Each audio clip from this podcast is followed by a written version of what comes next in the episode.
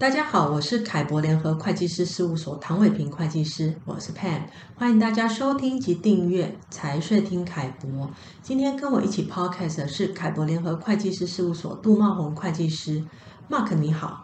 ，Pam 你好，各位听众大家好。呃，Mark，我们今天来谈谈香港在二零二三年一月一号哈开始生效的新法令啊，就是指明外地收入征税条例。那这个条例呢，顾名思义来说哦，指明这两个字的意思就是指特定项目的收入啊。那至于外地这两个字，指的是离岸的收入，也就是说，香港公司呃，针对特定项目的离岸收入，可能不再豁免香港利得税啊。所以这个法令对于使用香港公司的台商来说，影响很大。我想是大家都必须要关注跟了解的。那是所有的香港公司都适用这个法令来课税吗？呃，不是哦。如果香港公司呢，它是属于这个法令定义上的叫做跨国企业实体啊、哦，才有针对指明外地收入课税的问题。那如果有一家香港公司，它不是这个法令定义上的跨国企业实体的话，就不需要按照这个法令来课税啊、哦。那什么是跨国企业实体呢？啊、指的就是说，如果这家香港公司呢，你还有在其他地区有母公司或是子公司啊、那就是跨国企业实体。那我举个例子来说啊、如果是我一个自然人啊、成立的一家香港公司。那这个香港公司呢，也没有控股其他地区的公司，那这家香港公司就不算是这个法令定义的跨国企业实体，所以也就不用适用这个法令来课税了。假设有家香港公司属于这个跨国企业实体，就要按照这个法令来课税，对吗？呃，也没有哦，接下来其实还要进入第二个步骤的判断。也就是看一下这家香港公司，虽然它是属于跨国集团里面的一份子，可是它有没有指明外地收入啊？那这个指明外地收入指的是在香港以外地区产生的，或是得自香港以外地区的股息、股权转让利得、利息收入、知识产权收入这四种类型的所得哦，才属于课税的范围。那也就是说哦，如果我有一家香港公司是做贸易收入或是服务类型的收入呢，就不是刚刚说的四种类型的收入，所以也就不在这个法令的课税范围。假如有一家香港公司属于这个跨国企业实体，又有指明外地收入，就要按照这个法令来课税的是吗？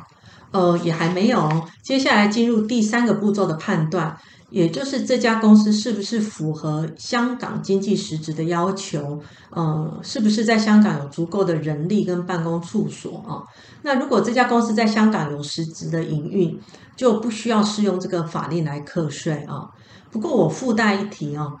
针对知识产权收入这个项目啊。法令是规定还要检视这个关联要求哦，而不是经济实质要求。那针对知识产权收入的相关规定比较复杂，呃，如果这种情况的企业啊，建议就直接洽询凯博来做进一步的讨论。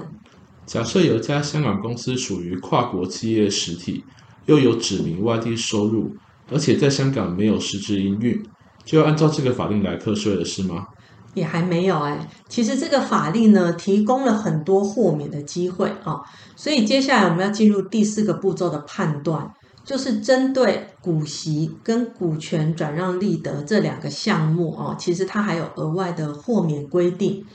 呃，如果一家香港公司呢，持有转投资公司超过五 percent 以上的股权，而且转投资公司在其他国家已经适用了十五 percent 以上的税率。那这个香港公司收到的股息跟股权转让的利得，其实也可以得到豁免，不用按照这个新法来课税。那如果前面的豁免都不适用，就要按照这个法令来课税了。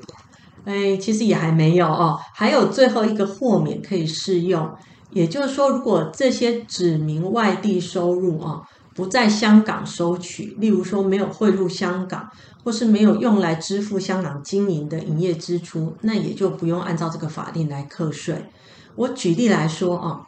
一个香港公司呢，要跟另外一家 B B I 公司收取利息收入，那但这个利息收入呢，就是指明外地收入啊要课税的项目之一。